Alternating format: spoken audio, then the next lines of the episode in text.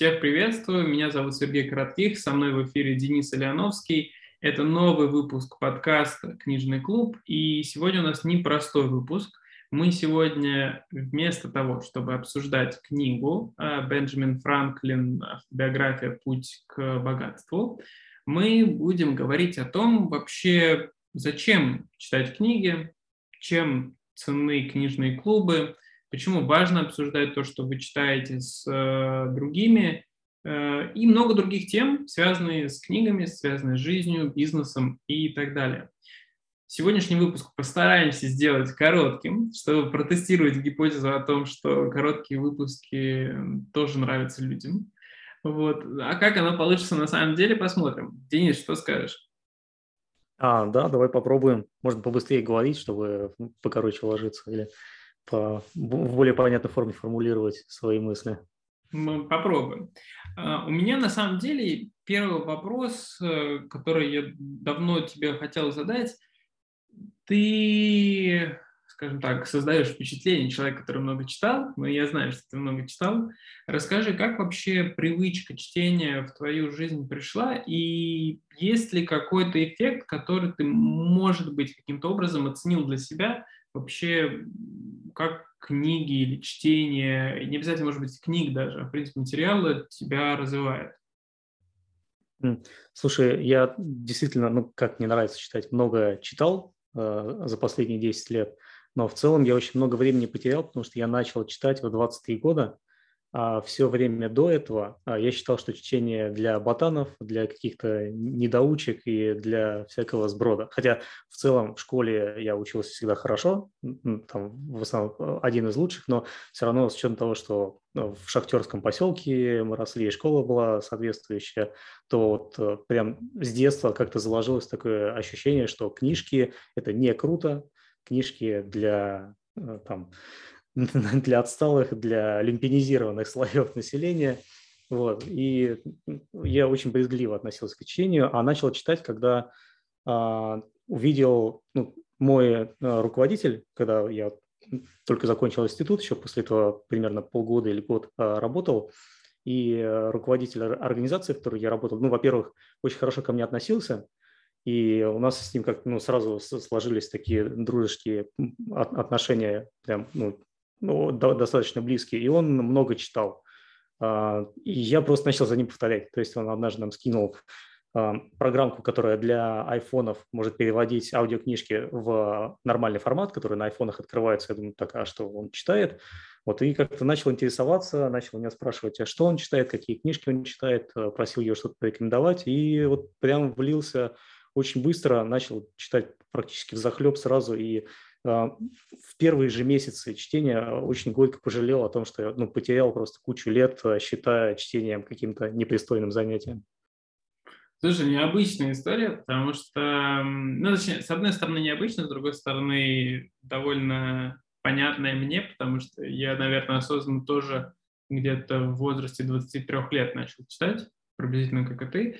Э, просто потому что, наверное, вот эти уроки литературы, которые были, они не сильно мотивировали прямо читать, скажем так. О, да, вот. особенно вот это. Расскажите нам, пожалуйста, что автор вкладывал в это произведение, что он задумал. И здесь как бы есть только один правильный ответ. То есть ты, ты не можешь э, тут реально мыслить. У учительницы есть уже понимание того, что ты должен ей ответить на это. Да, тут такая интересная картина. Просто я помню, в детстве заполнял еще такие читательские дневники, вот, а поскольку это было, так, как называется, относительно обязательным элементом обучения, то, с одной стороны, это было как бы здорово, а с другой стороны, там что-то надо было еще рисовать, а рисовать я не очень любил, потому что у меня так всем получалось, типа, знаешь, образ какой-то там перерисовать из того, что прочитал, вот, и, может быть, из-за этого как-то не спаслось, но действительно, вот осознанное какое-то потребление книг у меня тоже где-то в возрасте, наверное, 23 лет началось, Э, и началось оно с того, что я просто начал видеть в этом ценность. И, как ты сказал, да, у тебя, получается, был наставник, который, с которого ты взял вот эту модель поведения, да, читать, э, познавать мир через книги. По сути, да, ну, наставником, там, ну, не знаю, я людей, которые для меня оказались наставниками, в общем, понял, что они были моими наставниками лет через пять после того, как мы уже а, не, не общаемся. Вот. Там в, в процессе, ну, как, когда это все в реальной жизни проходит, ну, ты просто работаешь. То есть у тебя есть работа, у вас есть совместное дело, и вы чем-то занимаетесь. Слушай, а вот когда ты начал читать уже осознанно, Какое, возможно, твое любимое было произведение, любимая книга, которая в значительной степени, вот, э, наверное, не то чтобы перевернула твое сознание, а дала, с одной стороны, понимание ценности книги, а с другой стороны, в целом как-то поставил тебя на этот путь такого развития? Слушай, ну вообще и для меня книги стали открытием. Каждая новая книжка, я начал с бизнес-литературы, просто потому что мне вот э, посоветовал э, мой наставник ее читать. А, и в целом вот каждая новая становилась таким небольшим открытием, ну даже большим открытием. А, но книжка, которая вот в свое время когда-то давно прям ну, сильно очень повлияла, я нашел ее в в кинотеатре 35 миллиметров, он, по-моему, до сих пор открыт еще в Москве, там есть книжный магазин, и вот я как-то ходил ну, в этот кинотеатр, там интересное место посмотреть, и заходил в книжный магазин, увидел книжку с классной обложкой. Я, я в целом ну, довольно давно еще с дизайном связан, э, с софтом и с дизайном, и я вот выбрал книжку исключительно по обложке, там обалденная была обложка, с таким, вся белая, и на ней такой черный лебедь а, был ну, очень графично изображен, то есть не фотография, а прям ну, какая-то очень классная, классно нарисованная картинка, прям супер профессионально. А я купил исключительно за обложки, ну, просто полюбоваться не, ну, заодно почитать. А, книжка Насима Талиба «Черный лебедь», и э, вот я обалдел. И даже обалдел не из-за того, что она сильно мой личный мир как-то внутри э, перевернуло, а из-за того, насколько это все пересекалось с тем, что ну, я, я реально думал, с тем, что у меня реально уже в голове лежало, но я никаким образом не мог это структурировать, я не мог это ну, начать применять в жизни. Вот, а то, что Насим Талиб там в книжке описал, оказалось, что вот прям взял как бы душу из тебя вытряс и на бумаге, на бумаге ее расписал. Надо признаться, что я про эту книгу слышал. Мне ее даже подарили на день рождения. Эм, по-моему, даже в прошлом году или в позапрошлом, я не помню, но я до нее не, дошел. У меня прям такая большая книжная полка, по которой я иду. И, наверное, может быть, я иду слишком медленно по ней, не знаю. Плюс еще, знаешь, там типа в планшете добавляются новые какие-то электронные версии. Вот. Э, при этом, значит, надо будет почитать э, «Черный лебедь», потому что действительно говорят, что книга э, очень стоящая. Я так понимаю, у него там потом еще серия какая-то была в продолжении, да, несколько книг там. Да, ну я там, я сейчас продолжение уже читал довольно после, ну, через какое-то mm-hmm. время после этого, и оно мне уже не так сильно зашло. Я части повторное прочтение книжки там через, по-моему, 7 лет тоже уже не так сильно. За что здесь, здесь зависит от того, какой груз у тебя был до этого.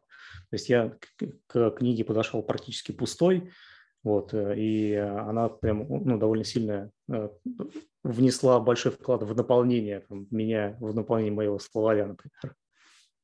В общем, я для себя сделал вывод, что ее точно мы включим в нашу программу обсуждения. Вот. И должен сказать, что я вот так подумал, а в детстве-то я много читал, просто я читал а, все, что было не связано с, скажем так, а, именно школьным курсом. То есть мне очень нравилось э, все, что было связано вот с приключениями. И знаешь, почему-то французский, получается, Александр Дюма, например, я, помню, все книги прочитал, которые были у него, помимо «Трех мушкетеров», там э, большая такая плеяда книг есть. Мне очень нравился Жюль Верн, э, тоже, по-моему, все книги, по крайней мере, которые дома были, я прочитал, вот, потому что мало ли вдруг там их еще было больше, я по них не знаю, вот, но, в общем, там э, большое количество этих книг. И это то, что мне нравилось. Вот я вспомнил прям классно. А потом действительно был период затишья, и, наверное, книга, которая э, вернула мне интерес к чтению, это, по-моему, Фиджеральд, автор «Цветы для Элджернона». Вот это художественное произведение, э, которое мне очень сильно запомнилось. мне подарила моя подруга на день рождения, как раз тоже. Ну, у меня это книги приходят на день рождения. Э, и я прям помню, я читал, мне невероятно сильно запомнилась история. Э, рекомендую к прочтению. «Цветы для Элджернона», по-моему, Фиджеральд автор. Э, я после этого даже ходил на постановку в театр по этой книге. Тоже такое интересное, не знаю, насколько зрелище к театральной постановке подходит слово, но мне очень понравилось. Вот. И история, может быть, она как-то как мои страхи отражала, поэтому она мне так э, запомнилась. Не буду просто спойлерить, э, про что там сюжет, потому что, ну... Ну, давай, может, ее тоже включим тогда. Так говоришь, у меня аж слюнки потекли. Э, можем, можем, да. Ну, просто видишь, мы как бы серьезные люди, мы там про бизнес, литературу и все, что около этого, да. Можем добавить и художественную, кстати, довольно интересно потому что в художественной литературе а, многое же объясняется через э, через истории, через эмоции, и поэтому как минимум этические и моральные вопросы лучше воспринимать через художественную литературу, э, поэтому можно, кстати, да, рассмотреть. Знаешь, мне вот э, такой вопрос еще интересен – а, поскольку там ты читал один набор книг, я другой, где-то он пересекается и так далее, плюс у нас есть разные слушатели, участники, в том числе нашего книжного клуба. Вот ты для себя как формулируешь ценность э, обсуждения книг? А, насколько это в современном, как сказать, в современном обществе актуально, как ты чувствуешь, менялась ли эта ценность? Потому что раньше книжные клубы были довольно частым явлением. Вот, э, как это, знаешь, у меня, у меня просто есть метафора, что раньше книжный клуб это типа современная комната в Дискорде. Вот, для тех, кто в теме, те поймут. Эм, но вот интересно твое мнение, то есть э, в чем ты находишь ценность участия в таких мероприятиях или наоборот не находишь и типа просто, Серега, я здесь чисто ради того, чтобы с тобой пообщаться. Как, как ты? Слушай, ну, я, насколько помню, никогда раньше вообще книжки не обсуждал, ну, только сам с собой. То есть, э, если тебе хочется книжку запомнить, то нужно просто по ней пройтись несколько раз. И вот, э, ну, если читаешь какие-нибудь там нон-фикшн книги, я в последнее время на медицинскую литературу подсел, и там, ну, хочется запоминать, что ты прочел, поэтому как бы для себя это пересказываешь после прочтения, как основные мысли записываешь, просто нужно несколько раз а, проштудировать. И в этом плане вот как раз обсуждения, они тоже а, полезны, потому что ты пересказываешь то, что ты прочел, и за счет этого просто лучше это запоминаешь, эти мысли, они глубже в тебе селятся. Ну и плюс другие люди могут э, как-то твои мысли еще дополнительно развить, и ты даже не знаешь, куда она может пойти, и, собственно, в этом же тоже из, одна из ценностей книг, то есть не, не просто дать те мысли, которые там уже есть, а как-то заставить тебя в целом э, думать и ну, как, как-то блуждать внутри своей головы по, по разным понятиям, по определениям, по объектам и так далее. Ну, здесь я с тобой соглашусь э, в том плане, что обсуждение, ну, в принципе, любое, да, какое-то, да, там, будь то фильм, э, театральная постановка или книга в данном случае – это как раз с возможностью видеть описанную, описанную историю с разных сторон, потому что в силу же психологии каждый смотрит э, через свою призму, и многие моменты просто могут э, проскочить мимо. Ведь почему, да, когда там одну и ту же книгу читаем через определенный промежуток времени, мы видим ее по-разному, какие-то новые мысли подчеркиваем, просто потому что мы сами изменились, у нас опыт изменился. И для меня лично возможность обсуждать – это возможность увидеть то, что я сам мог не заметить, а то, что, возможно, имеет для меня актуальность, а я по какой-то причине не захотел это видеть и так далее. Вот, плюс, эм, наверное, для меня, в дополнение к тому, что ты сказал, это возможность э, некоторой дисциплины, потому что когда ты знаешь, что есть люди, которые тоже придут, подготовятся, там, прочитают или будут э, задавать вопросы, это дисциплина того, что тебе следует прочитать. То есть тебе следует подготовиться тоже. Да, быть, совершенно. Быть к этому мы, мы же сейчас начали каждую неделю обсуждать книжки, и я, я на самом деле стал больше читать. Ну, это, это, позитив, это позитивные изменения. Вот, мне интересно узнать, э, как наши э, слушатели, как их, скажем так, паттерны поведения поменялись. А, возможно, вы стали тоже больше читать, обсуждать между собой, может быть, даже, знаешь, как это Э, раньше бывало, там, мы обсуждаем книги, а есть люди, которые обсуждают подкасты. И получается, что люди, которые э, слушают наше обсуждение книг, обсуждают как бы то, как мы обсуждаем книги, это тоже интересно. Вот, и мне лично было бы интересно так вот развивать, скажем так, культуру чтения и культуру обсуждения, потому что интеллектуальный поиск, он всегда полезен, просто как упражнение, действительно верно ты сказал, и в этом плане мне как раз понравилась книга, которую мы обсуждали практически в самом начале нашего подкаста.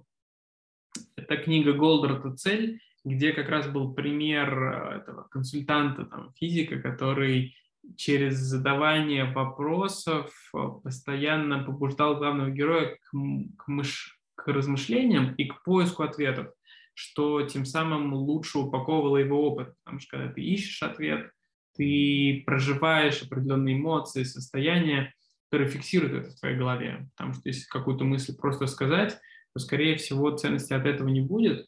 Вот, и, кстати, интересно, наверное, даже в том числе послушать подкаст со стороны. Вот, правда, мне это, наверное, как-то сложно дается, я не привык э, там, слушать по несколько раз за, за собой то, что я говорю, но я думаю, что как такой архив мыслей через годик включить и послушать. А какими были первые э, выпуски, что мы обсуждали? Довольно интересно. Я прослушаю. Я хочу натренировать свое ораторское искусство, э, как раз как Бенджамин Франклин умел, вот что прям так же. Поэтому я прям прослушиваю, делаю все заметки. Слушай, а, кстати, вот по поводу книжек,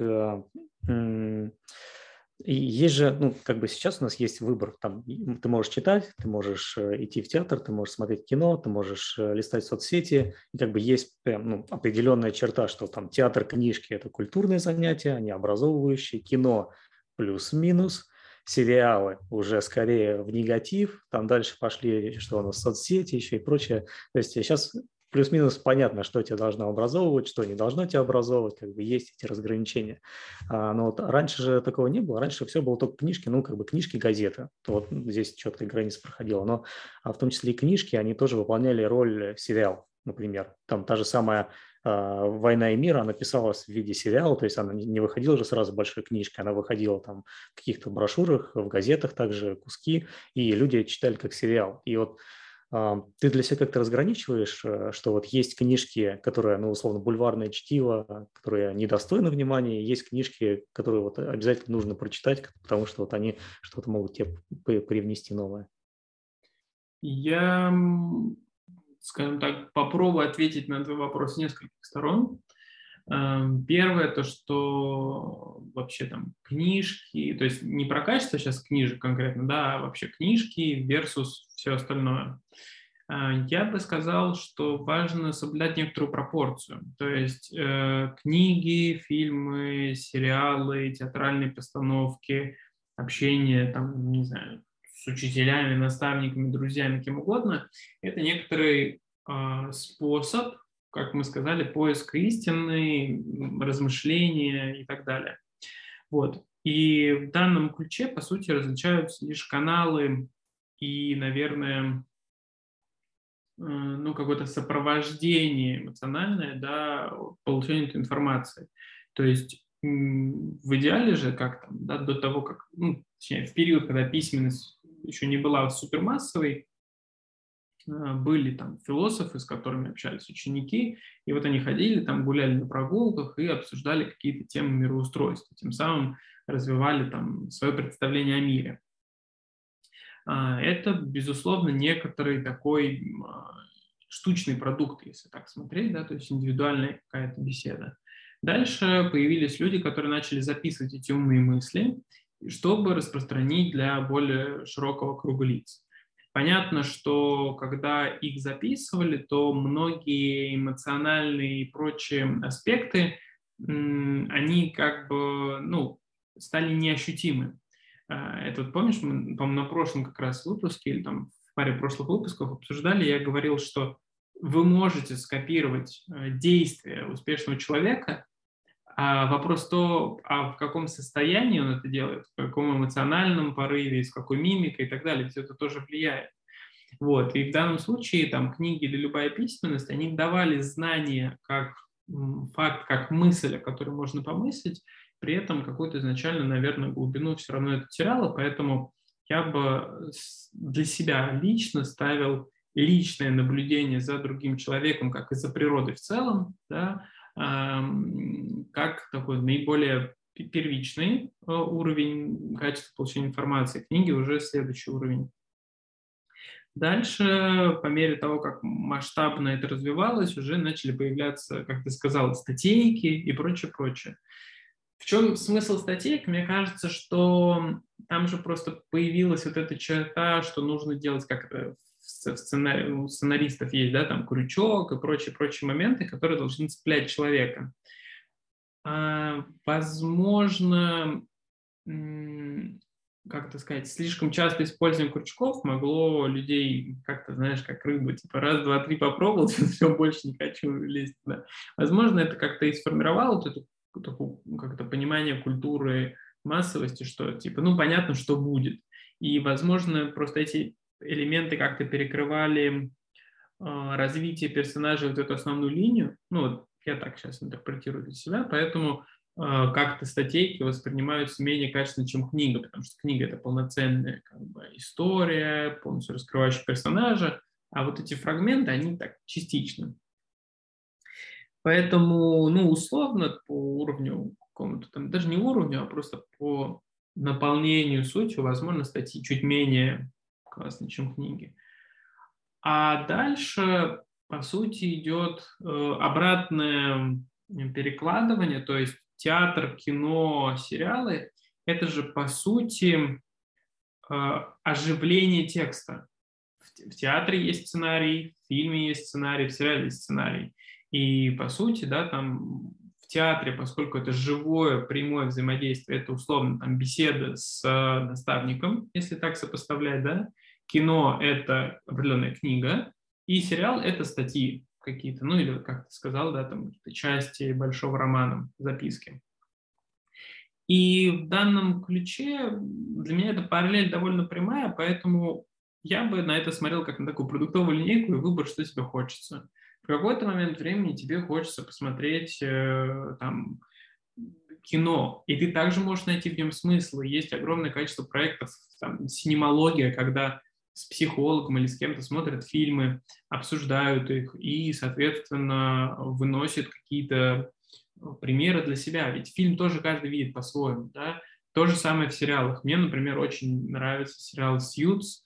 Э, в российском, правда, он в переводе «Форс-мажоры». Э, вообще непонятно, почему именно так.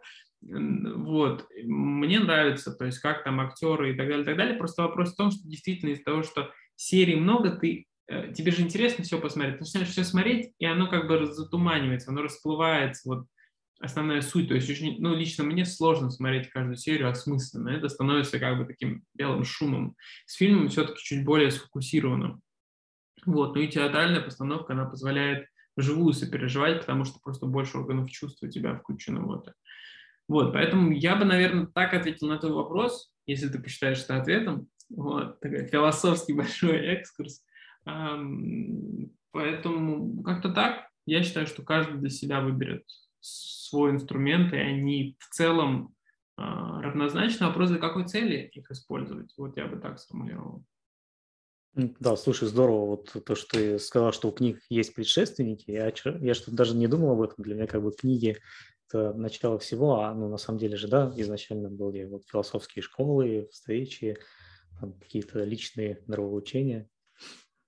Ну, я для себя еще разделяю книжки по такому принципу а, по сложности. То есть есть э, а, книжки, написанные для того, чтобы их было просто воспринимать. А, это не значит, что это какие-то бесполезные книги, э, в том числе и бизнес-литература туда в основном относится, которая на широкую публику ориентирована. Вот тот же там, монах, который продал свой Феррари, лидер без титула, они как раз к ним относятся.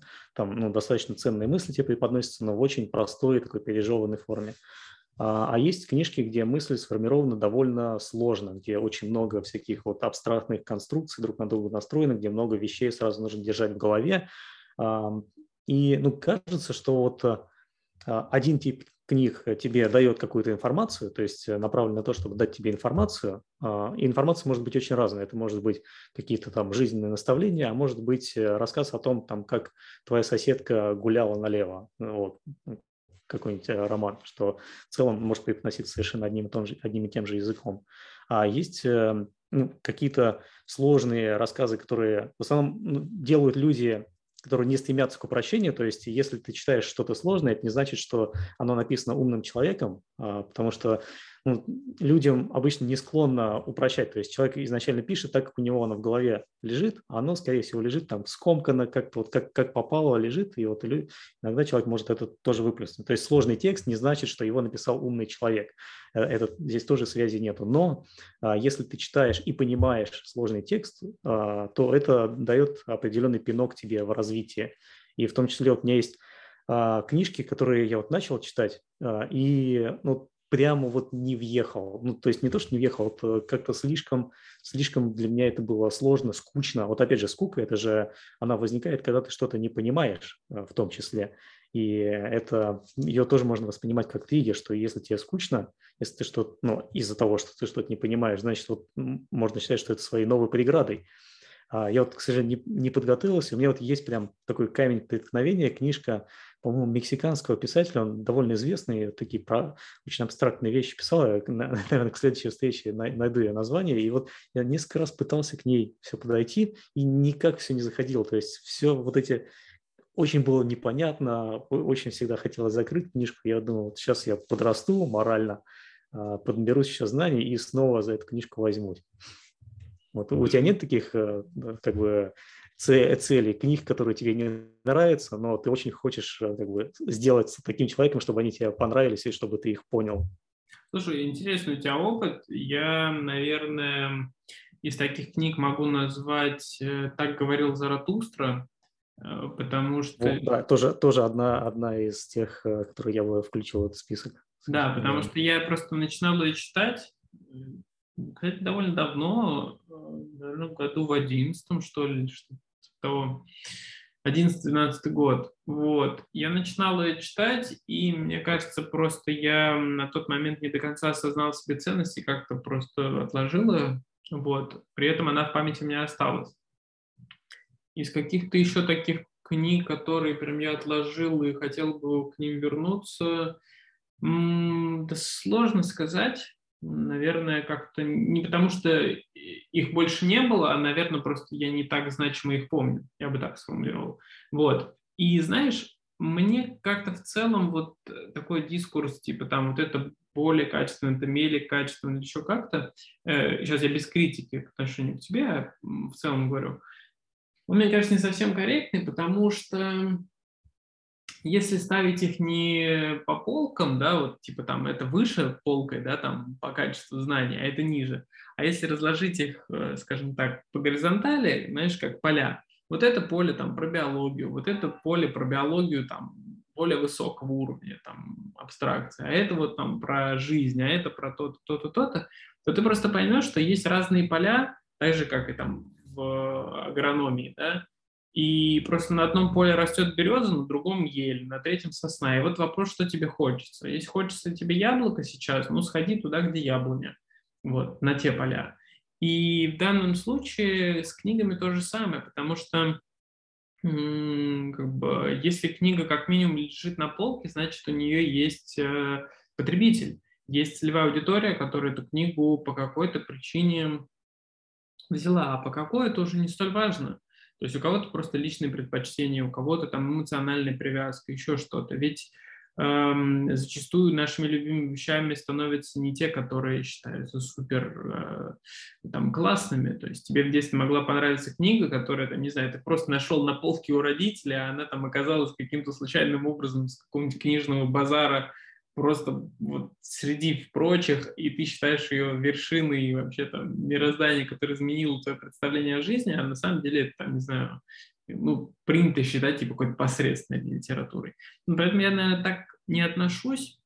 При этом эм, я бы сказал, что есть э, один список, в книге Мортимера Адлера «Как читать книги», по-моему, так называется, а в конце есть список из 200 с лишним произведений, так называемых великих авторов, и это там то ли великие произведения, то ли великие книги называются. Они прям там разбиты по разным категориям, там, философия, физика, наука там, о человеке и так далее, и так далее.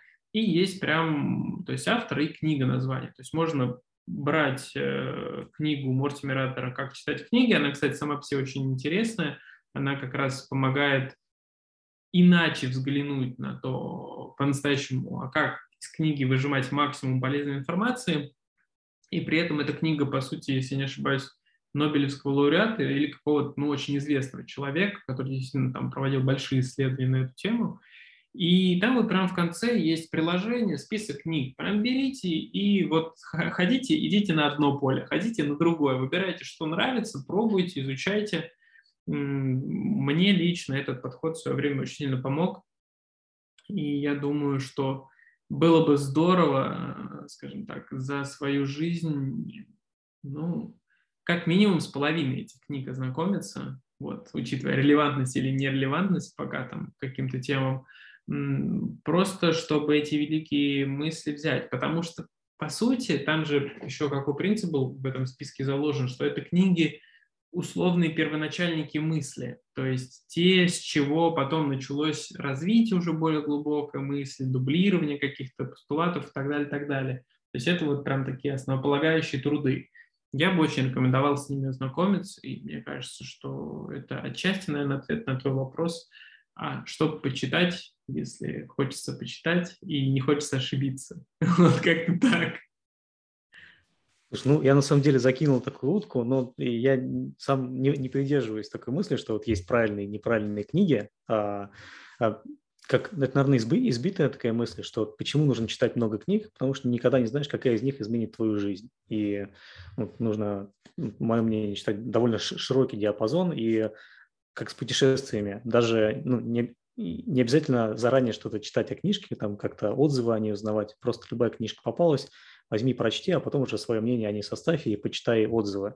А, и, возможно, ну, так ты непредвзятое отношение к книге составишь свое. То есть у тебя не будет каких-то э, неправильных изначальных от нее ожиданий. Так же, как и с путешествиями.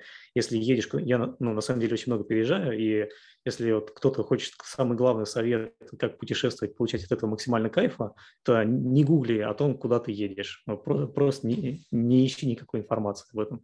Приезжай и там на месте разбирайся. Так, так же и с книгами. Очень классно работает. Ну, да, скажем так, перестать формировать ложные ожидания и просто наслаждаться моментом.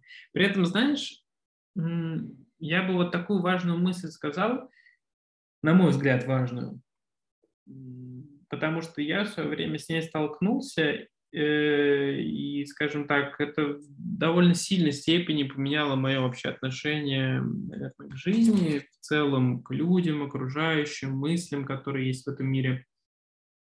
А, у меня по какой-то причине, наверное, такой типичный юношеский максимализм, в свое время было ощущение, что вот там та мысль, которая ко мне пришла, она прям супер уникальная. Сейчас там как это сделаем этот продукт, он там разорвет весь рынок, э, будем супер успешными и так далее, и так далее.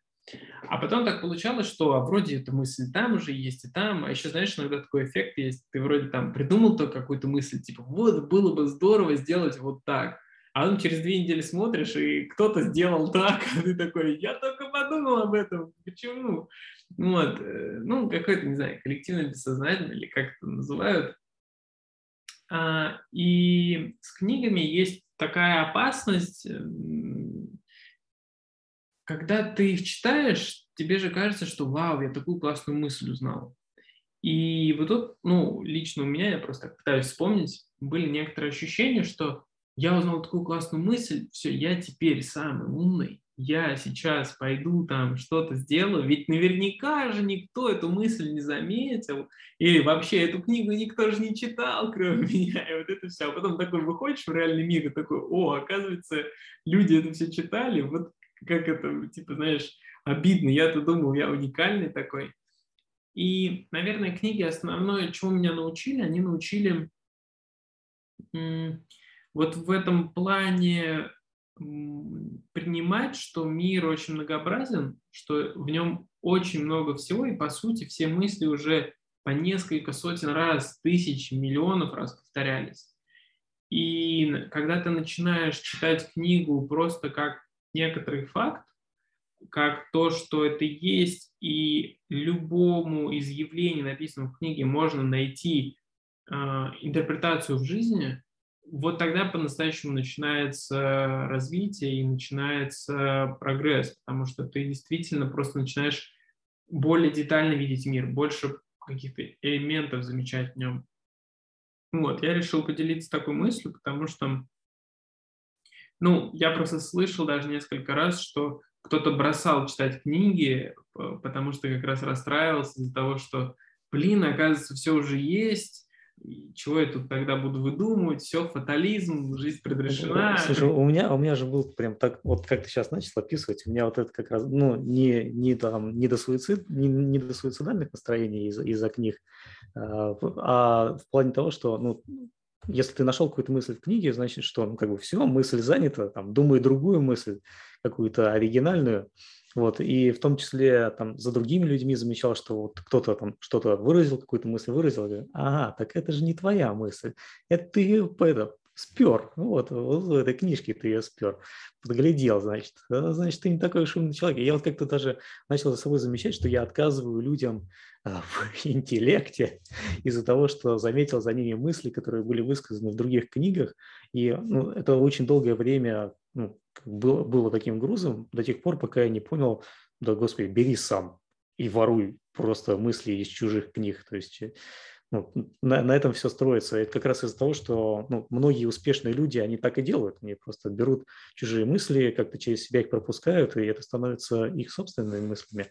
А, здесь, ну, если вдруг у кого-то есть такой комплекс, то, наверное, хочется сказать, что, ребят, не надо стесняться, воруйте чужие идеи, чужие мысли, они, ну, вам за них никто не предъявит. Ну, знаешь, я это чуть скорректирую, как да, добрый злой коп. Э, я бы вместо вору сказал совершенствую, потому что я все-таки, ну, э, у меня есть такой э, особенность такая, я стараюсь внимательно к словам относиться, просто что через них другие могут услышать.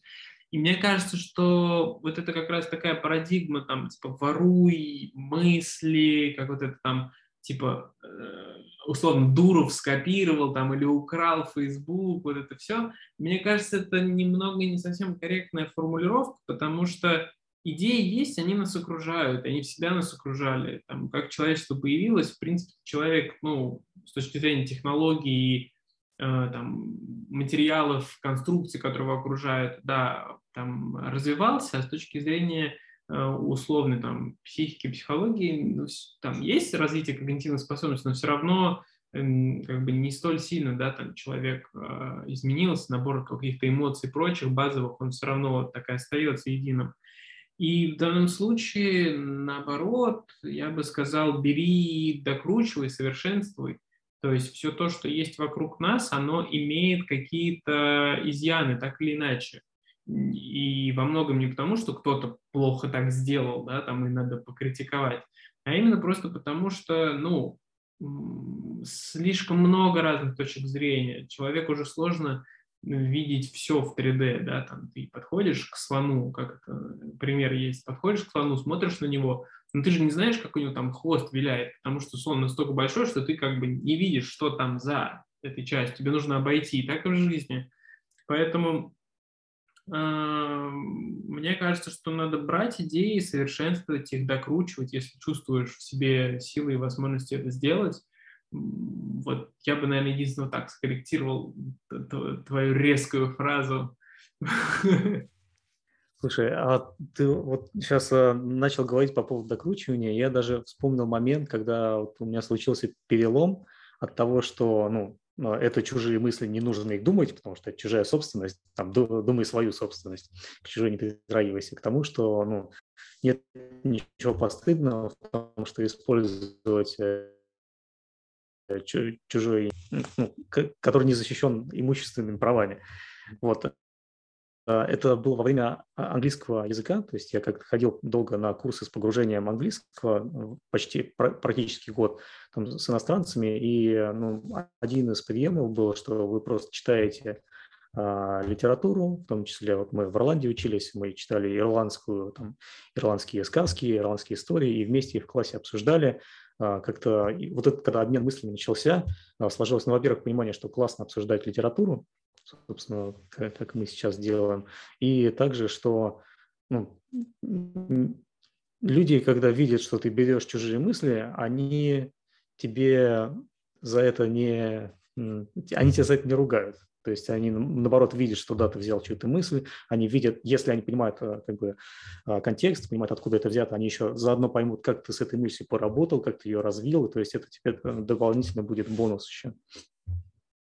Слушай, интересно, ты закольцевал так про ценность книжных клубов и брать мысли, которые до этого звучали. Здорово. Давай заключительный вопрос а, один тебе, один мне, такой блиц, да, короткий сделаем. Вот. Я бы задал тебе такой вопрос. Что ты порекомендуешь нашим слушателям, чтобы для них прослушивание нашего подкаста, чтение книг с нами было более продуктивным?